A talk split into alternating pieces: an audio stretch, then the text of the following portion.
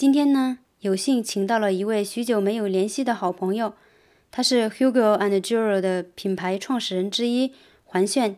几年前，由于自己的彷徨和没有明确的目标，错失了和他共事的机会。他如何找到自己的理想和热情，而且一步步把自己的理想变为现实，是我一直特别佩服的地方。如今，他带领着他的品牌在零售业市场上占有了一席之地，同时也收获了一批忠实客户。我这个做朋友的衷心为他感到高兴，希望将来他和他的品牌会拥有更广阔的一片天地。八条道路，八种声音，八种想法，欢迎收听八声云播客栏目。华炫，很开心在百忙之中能有这样一个机会和你聊一聊你的创业经历。你可以先做下自我介绍吗？好，大家好，我叫环炫，环是齐桓公的环，炫是炫耀的炫。我们之前在法国读书的时候就就在一起认识。嗯，对对对。然后之后在上海，我们也是一呃也是一起，所以说也。也做过很多事情，然后我们是很熟的朋友。嗯，然后今天很荣幸参加那个叫采访吧。嗯啊，好。对，其实我们当时我回想之前，我们还想一起做一个项目，但是当时可能呃我们两个人的目标都不是很明确，就是我也能够感觉到你当时有特别大的冲劲，想去做一番事业。不过我那个时候还不是很明白自己到底想要什么，然后就也挺迷茫的，所以错失了这么一个机会。嗯，但是现在你和你，嗯，你和肌肉已经就是把这个品牌做到这么大了，我真的很很为你高兴。啊，这个做很大还还还不至于啊，就是说现在就是说在我们这个小小圈子内还是有点名气啊，就是对，那就也是很不错的。就有这么多积累，然后这样一步一步的下来，呃，就是关于这个品牌，你可以稍微就是大概介绍一下吗？啊，可以，就是我们的品牌呢，就是是以我跟就是另外一个创始人，我叫我的那个法语名字叫 Hugo，H U G O，呃，用法法语读叫 Hugo 啊，然后那个另外一个创始人叫 Giro 啊，其实是个日日语名字啊，就是次郎的那个。那个日语啊，叫叫基洛，所以我们当时就是说，呃，在想品牌的名字的时候，就是说是想就把我们两个人名字拼在一起，就成了我们品牌的一个名字。啊，当时肌肉还是我的女朋友，还不是我的老婆，但是现在呢是是我老婆了啊。等于说就是现在 Hugo 肌肉其实是一个名副其实的一个夫妻夫妻老婆档，嗯，挺好的，就是这样一个，就就是大概是这样一个介绍吧。嗯嗯，还有比就比如说你们的核心产品是什么？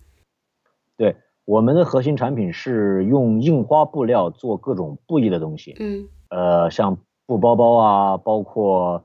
包括靠枕套啊这些家家居用品，包括一些围巾啊这些配饰用品，呃，就是类似于这样一些布艺的东西。我我记得你们好像也有做这种文创，什么本子啊这些东西有吗？对对对，文创是我们我们基本上是跟一些民间的一些插画师，嗯，呃，就是合就是合作的，用他们的作品，然后我们来做一些这种跨界的合作，做一些周边，嗯嗯，类似于这样。就但是你们主要的产品还是布艺的这些包啊，呃，袋子什么的，是吧？对对对对对。嗯，那我想问一下，就是你们当初在做这个的时候，你们呃。你们的就是，比如说你最原始产生这个想法是是什么样子？应该说是这样，就是说我我一直其实蛮喜欢这一些文创的一些小物件的啊，包包括以前在法国的时候，我也经常去逛跳蚤市场，去买一些复古海报，一些复古的一些小玩意儿，包括一些就是一些文创的一些一些小的一些作品。都都不是很贵，但是我个人很喜欢。然后就是，其实就是说，算是一颗种子，一直埋在这儿吧。我以前在巴黎的时候，也尝试着去做过一些这种这种事情，但是呢，就是说都都没有很系统的去去做。那么呢，在上海之后呢，就是呃，也也一直在寻找这个机会。包括我跟你，就是我们之前就是那段时间合作的一些纸品，其实都是在做一些尝试。呃，那么后来就是我跟那个肌肉两个人，就是说，因为他他自己是也是会一些这个插画嘛，然后他自己也也也稍微会一点裁缝，所以说当时呢，就是说，因为他自己也也想用他自己喜欢的一些印花布料做做包包，然后其其实开始只是想自己背，因为他在市面上没有没有找到他喜欢的这种这种这种包包，所以说呢，他就想开始自己做的自己背，嗯，然后呢。后面呢，我们去逛上海这边一些这种集市，是文创集市，然后呢，就发现很多就是说，其实跟我们同龄人都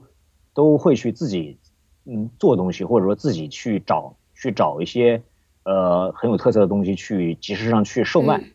所以我们也打算就就是说去尝试一下，所以呢，当时呢就是那个肌肉就他自己和和他妈妈啊就一起做了一批包包，嗯。然后就我们拿到集市上去卖，结果反响还不错。后来我们才打算就是把这个事儿就是说，呃，好好做做成品牌，大概是，哎，对，大概是这样一个一个起步吧。嗯嗯。那你们呃，从那个就是我记得你们当时就是跑了很多集市，那是多就是多长时间之后，你们就是有了自己的店铺，然后有了自己的线上的一些，就是我记得当时你们有在淘宝上开店这些。你们是，就是说，你们这个线上的店铺，或者是，呃，是当时一开始就跟着这个集市就一起在已经开始在做了吗？哦，是这样的，就是我们开始跑了有大概两年左右的集市吧，然后因为那个时候就是说，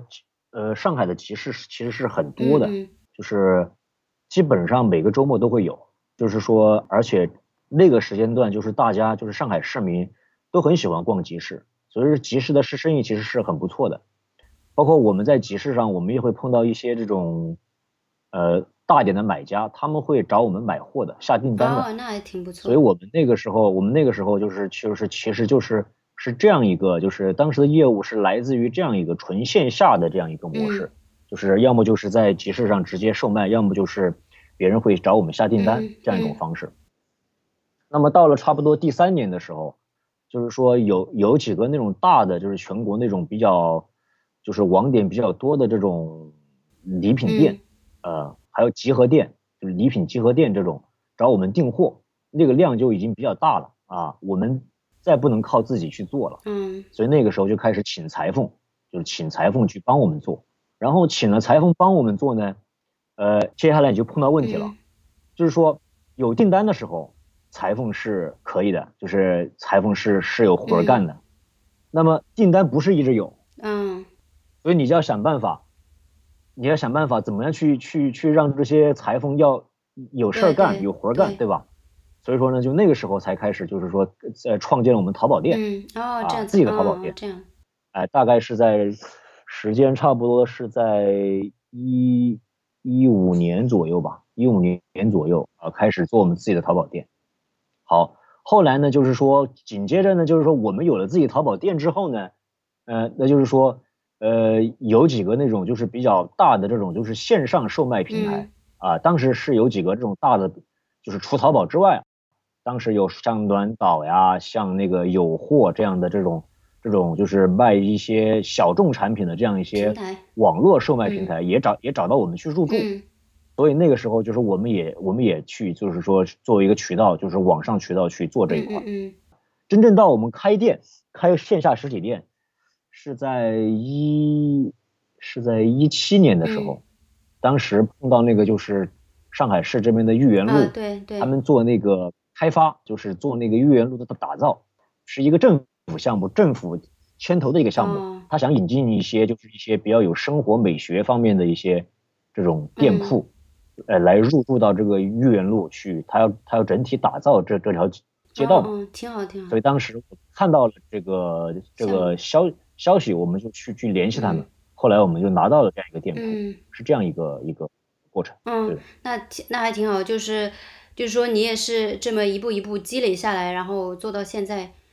然后我想问你一下，你在就是做这些东西的时候，其中碰到的哪些困难，你可以跟我讲一下吗？对。因为这个创创业过程中的困难就就太多了啊！你比方说一开始就是，其实就是我们两个人，去做这个事儿。那那你呃，你开始只是摆摊的话，其实你不用在乎，就是一些其他的一些，比比如你是否注册公司，你是否是公司化运作，对吧？那个时候也没有没有，就是你的买家也没有对你提出这么这么严格的要求，对吧？嗯，那么你到你需要帮别人去做做订单的时候，其实就已经涉及到你需要开发票了，嗯，对对，对吧？甚至是你后来你入驻到别的平台上，你就要涉及到，你就必须要是公司化运作，因为你需要提供营业执照一些相一些相关的资质，对吧？好，那你你一旦开始公司化运作的话，呃，就是说，那各种事情它都会就是会扑面而来，嗯，注册公司啊，包括一些行政上的一些一些记税报账啊、记账报税这样一些一些东西，你都来了，就是你，对吧？比方说你要去顾财务，对吧？啊，就是你感觉你创业的初期，其实特别是我啊，就是当时就是肌肉是其实主要是负责设计产品和做产品啊，那我其实就是负责这样一些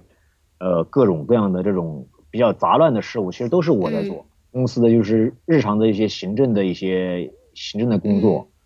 对吧？包括做合同，小到做合同，对吧？这都是需要我自己去做，对吧？就是这样的东西。这个当然每个阶段的困难它都不一样，但是总结下来，其实我们的困难就是在在于，呃，事情很多，很杂，事情很多。然后呢，呃，随着规模起来之后呢，你你就要把这些事情分配给别人去做。因因为你的你的这个业务规模上去之后，你又会碰到更多新的问题，而且这个问题会越来越多，越来越多。然后我们作为创业者，其实就是在不断的去解决问题，解决问题，嗯，我又产生新的问题，又解决问题的这样一个过程。其实我总结下来啊，其实我们为什么会有这么多问题，这么多困难，是在于，其实我们创业的时候，嗯，就是没有想到我们将面临什么，因为我们所做。做的事情是从设计到采购到生产到销售，都是我们自己做的。你比方说很多公司啊，他自己不生产东西，对对对，他只是卖卖别人。对对对。或者说中国这边很多厂，他只是帮别人加工，其实他都是做了，就是说这条产业链上某几个点、某几个环节。那么其实我们虽然目前做的也不大，但是我们其实从一开始我们都是做的是。全产业链，嗯嗯，也就是就是从设计到采购原料，到生产到到中间的物流，到那个到到销售，都是我们自己完成。所以说这个困难是可想而知的。对，就是几倍的困难。嗯啊，对对对对，是的，就是我们除了不自己生产原料之外啊，其他的都是我们自己的事儿。对，那现在是这些产品还是主要还是肌肉在负责设计吗？对。那现在，因为我们刚雇了几个小伙伴嘛，就是加入了几个小伙伴，然后呢，把一些就是比方说这个像做这个小程序啊，就是销售环节这方面，就是包括品牌宣传这环节的一些工作都分掉了，所以我们我们可能像肌肉就更加专注于它的产品设计和策划，对啊啊，像我就更加更加像像专注于一些生产，嗯，包括。呃，包括那个就是一些商务方面的一些一些一些事情。嗯，对你这样是对的，因为你刚开始如果做的很小，你可以什么事情都你自己做，但是你做大的话，你自己就是就你们两个人的精力，肯定就算不睡觉，你也是应付不过来，所以还是得需要请帮手，这样。是的，是的。对，就其实我们开始也也没有想到我们会做到一个什么程度嘛，那的时候其实也没有没有想太多。那么其实我们就是一步一步被这些问题，因为你你你做这个事儿嘛，由不得你就说你想不去把它做的做大做强。你比比方说，我刚才举了一个这个例子，最开始我们雇裁缝的时候，对吧？那你如果只只负责那些已有的订单，那你养养不活他们啊，必须要去想要有更多的业务去养得活他们。那么其实到现在我们前端开始有小伙伴加入的时候，也是。跟当时碰到同样问题，就是你要去，像作为我们创业者，我们就要去想，就是说，嗯，能够怎么样获得更多的业务去养活我的这些小伙伴，这群人，对对对，啊，对对对，所以其实我们都是一步步被推着走的，就是有这样一种感觉，对，就是身上肩负了很多责任，然后你要一直走下去。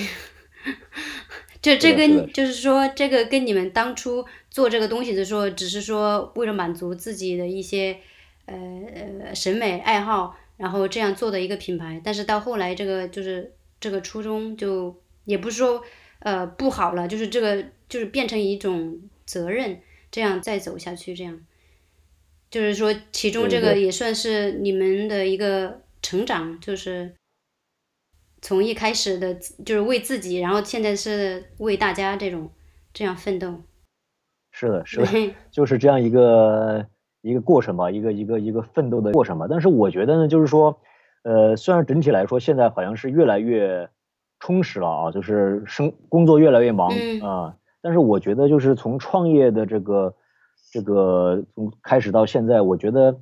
作为我个人而言，我还是觉得还是比较幸福的，嗯，因为就是说我做的事情还是至少来说，我做的事情还是我我喜欢的东西。对对对，就是哪怕哪怕我再忙，我不会有太多抱怨，而且我是一直会有热情去嗯做这个事儿。嗯嗯所以我觉得这个就是这是我从我创业中最大的收获吧，就是收获了这种幸福，嗯就是充实又不不乏热情的这种、嗯嗯，这种生活状态，这种生活状态。对对对，我我挺啊羡慕你的，就是。呃，虽然我做的这个行业是设计，呃，我也对它也很有有很多热情，但是就是是因为这个行业一直在就是变化，比如说以前大家都是做的传统的设计，比比如说包装或者是平面设计，现在就是大多的趋势就是往这个网络设计这块这边靠。但是有的时候，其实我对网络这块我不是很了解，但是我被这个形势所逼的话，我就想要去要不要去学一些新的东西，就是要去呃走到另外一个领域，但是这个领域呢又不一定是我喜欢的和我所所擅长的，所以我又就一直有这种矛盾。虽然已经有很多年的工作经验了，但是也是就是也一直在想这个到底是不是我想做的事情。但是呢，我觉得呃。呃，我已经在这个设计这条路上走了这么远，也也是我想做的，但而且我也想，就是也一直这么做下去。就是说以后，呃，你是自己单独做，还是说一直在一个公司这样上班？就以后再再看啊，就说有自己有没有这样一个机会可以跳出来，然后做自己的一一份事业，这也是要看后面的机遇。就是我就是很佩服你当时就是呃辞职，然后这样自己出来这样干，我就 很佩服你的勇气。对，就其实就是回过头来想，其实我也蛮佩服我当时对，就是是谁给了我这么大的勇气，你 知道吗？是你的热情，啊，就其实还是其实还是蛮后怕的，嗯其实还是蛮后怕的。其实就是说，因为呃，就是你你比方说，其实我也是作为外地人在上海这边打拼嘛，嗯对吧？而且我本身就回国回国的这个时间就其实自己开始踏入社会的这个时间就比较晚，嗯因为我也是就是在国外读完书回来之后，就本身就比同龄人就是晚踏入社会，啊、就是说。啊、就是说在这个就是社会阅历和经验上，其实是比同龄人就是当时是差很多的、啊。对对，呃，所以说呢，就是说他那个时候就是我刚辞职创业的时候，其实我身边的那个我的家人和朋友就是都还蛮担心我的、啊，蛮担心我的，呃因为因为你你你知道，就是说中国特别中国这边嘛，就是说呃父母和社会对你的要求，它是一直在的。比方说你要多少岁数，你就一定要，比方说三十而立，对对吧？对啊，你就必须要结婚生孩子，嗯对吧？啊，这些就是是国外当然也有这个啊，也有类似的这种这种要求，但是中国这边尤其明显嘛，对，啊，嗯对吧？而且你又啊是男但是生，其实你又是男生，对，其实就是。顶着，其实就是顶着这样一种一种压力，其实，在那个，其实再去创业嘛。嗯这个其实你我们说到困难啊，其实这个也是我觉得，呃，最大的困难之一吧。对对。啊，但是其实嗯我觉得机会是留给有准备的人的，就是说你做这个事情，你如果一直努力的话，我觉得它还是会有成果的，就不是说你所有的努力都是白费的。就因为你一直在这方面，就是说有所奋斗，再加上我觉得国内的机会还是挺多的，就是说，嗯嗯，你去创业，如果失败或者是怎么样，你总会找到自己的一条路，然后继续这样走下去。对，因为因为很很多行业在中国这边都都处于是就是没有没有发展到很很后期的一个，就是很后期的一个一个阶段嘛。呃，特别是就是大的这个文创行业，就是与文化沾边的这样一些一些行业，其实都没有都没有发展到很后期，就是那种竞争白热化的那那那种程度。所以说，我觉得就是这个机会是肯定有的，但是就是说。就是你要把握这个机会，就是是是有一长段路要走。对对对，是这样的。你觉得为什么会有这种状况呢？就是说，为什么文创这些呃东西，它为什么就是不能走得很久远？文创本身行业其实是可以走得很久远，但是就是说，嗯，我觉得很很难找到一个切入点。然后呢，就是说这个切入点是这个切入点。本身又是可以长久的，就是这个，我觉得可以回答你刚才说的这个问题，就是说，你作为创业者，你一定要有一个切切入点。对。但这个切入点呢，呃，很多切入点都过小，过小之后呢，就导致呢，就它就是本身就是说这个蛋糕就就很小，所以说他没办法，就是说就是说走得很远啊，就是这这样一个情况。那那那么我觉得这个就是我们幸运的是，我们当时找的这个切入点呢。在现在来来看是是 OK 的，就是说还是还是有很大的空间可以去挖掘的，我觉得是这样一个问题。就是说市场上还是有一很大一部分人他需要这个，所以你可以嗯对对对的是的嗯，那你呃做了这么长时间下来，你觉得自己最大的收获是什么？我自己就最大的收获，我觉觉得呃，比方说以前刚开始工作的时候啊，呃。是或者说工作期间，总会因为一些一些事情不如意，嗯，就是说或者说是不是按照自己的，没有达到自己的想法，或者没有达到自己的这个这个要求，或者说很多时候就是让你觉得自己没有价值，嗯，对吧？对，嗯。那么现在呢，就是说自己做的这个事业呢，是就是说是完全在自己认为有价值的事情上去努力嘛。所以说，我觉得我的最大收获就就是在于这个，就是说，呃，我现在做的事情就全全部是我自己呃想想要的东西。但是呢，就是说，呃，你会根据就是说市场的这个反馈去对它去进行一些这种纠正，就或者说就是不不断的去去改进。但是大的方向，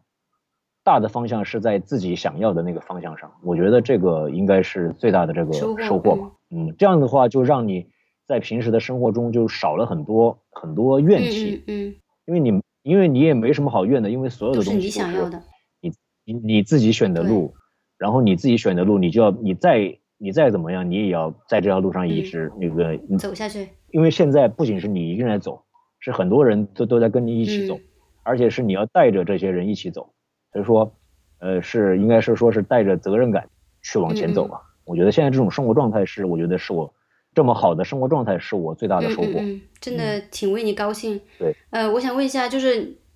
嗯，那个肌肉他也是跟你同样的想法吗？会不会你们有的时候会在什么呃想法上会产生分歧啊？这些？应该说大的这个想法上，我们两人肯定是很统一的。嗯。否则我们两个人不不可能就是创业创到现在，对吧？呃挺好。也在一起走了很长时间了。那但是你说，因为我们工作一一直要在一起这个配合的，所以说难免就是说会在工作中会有一些这种摩擦，这这个很正常。嗯。因为大家的这个工作的这个这个方式和这个思考的这个这个方式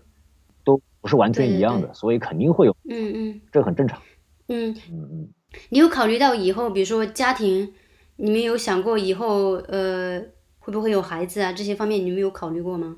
会的，当然要考虑。这个在呃，在中国这边是必须要考虑的事情嘛。对，就是说，就是我们因因为其实就是一直在忙自己的事业嘛。其实就是说，就是我们现在的想法就是说，要通过可能几年的时间，就是让要让自己的那个生活要步入正轨。对，不能只是就是一天二十四小时，然后一一年三百六十五天全部是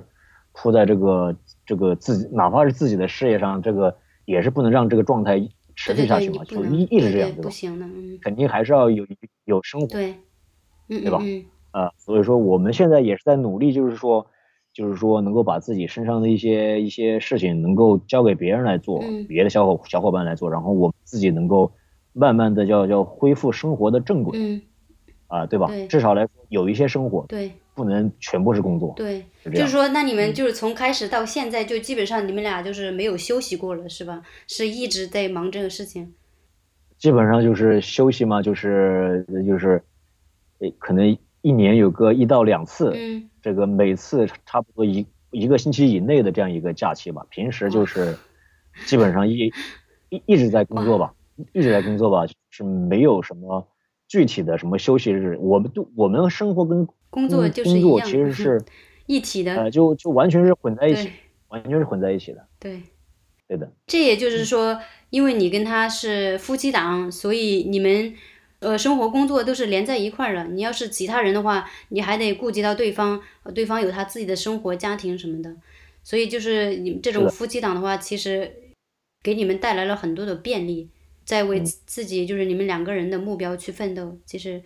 就说把工作融入生活，然后生活也是工作，这样其实也挺好的。对那我也觉得，就是说，你刚才我我再补充一下，就是刚才我在呃你问我在创业中的收获啊，我就觉得就我收获了一个很好的这个叫人生伴侣嘛、嗯啊，因为这个我也很幸运，因为因为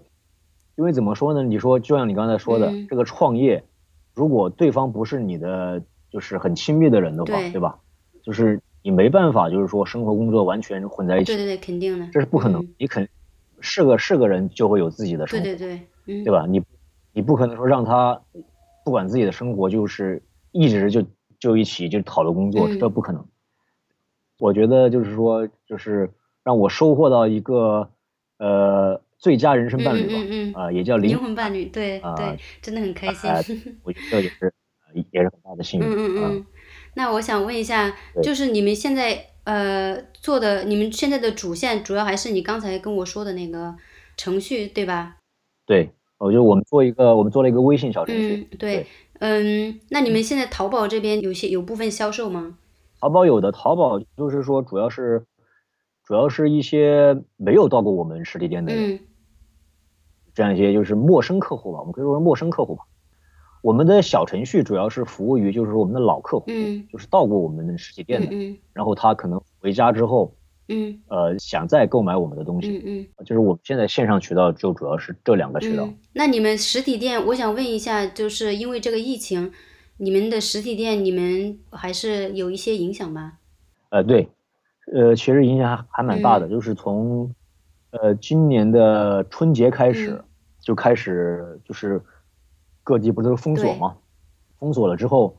呃，上海这边就是实体店是从三月一号，三月一号才开始能够开业。嗯那么其实事实上我们整个就有接近两个月的时间，我们的店铺是处于关门状态的。对，然后呢，开业了之后呢，它允许就是允许你开业了之后呢，事实上员工还不还是不能完全到位，嗯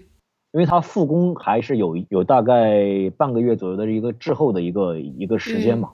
大概是这个样子。所以说就是说，其实年初的时候就是对我们的这个呃业务影响还蛮大的，因为我而且我们去年的那个规划是，就是一九年的年底的规划是二零零零年一开始就是春节一过，我们就要打算要开另外一家实体店的。哦嗯。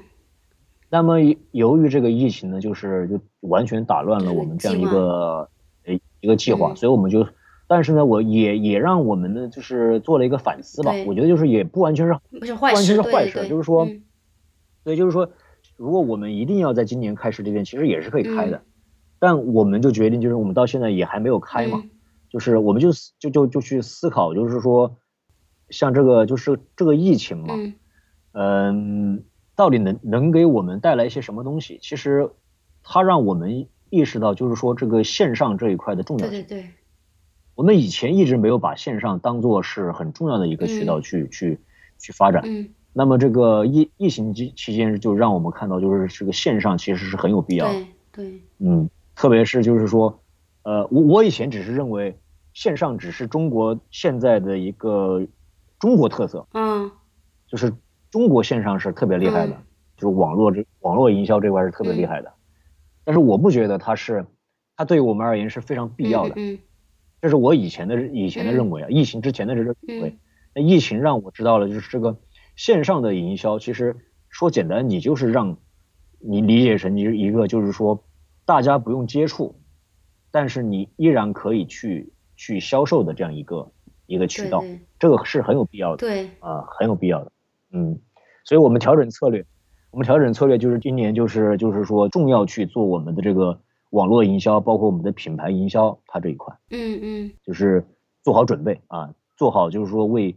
为那个为重新的经济复苏去做好准备吧。对对，挺好，挺好的。嗯就是说这个疫情也不完全是一个坏事，我觉得其实这个疫情让大家都有所思考，就是说有这么一个停滞的时间，你能够停下来考虑你到底该怎么走啊，不光是对你的呃这个生活，还是家庭，还是工作，就有这么个时间段让你这样停下来，其实也也挺是的，好是的，嗯是是，就是你说的很对，就是我觉得像特别是中国啊，就是说可能这个。就是大家都都都就是生活节奏都很快，就是都生活的就是这种焦虑当中啊，就是说，嗯，我觉得这个疫情就是我觉得能够让大家停下来，好好思考一下，就是自己现在的这样一种状况嗯啊，我觉得还蛮好的。包括你看我就是，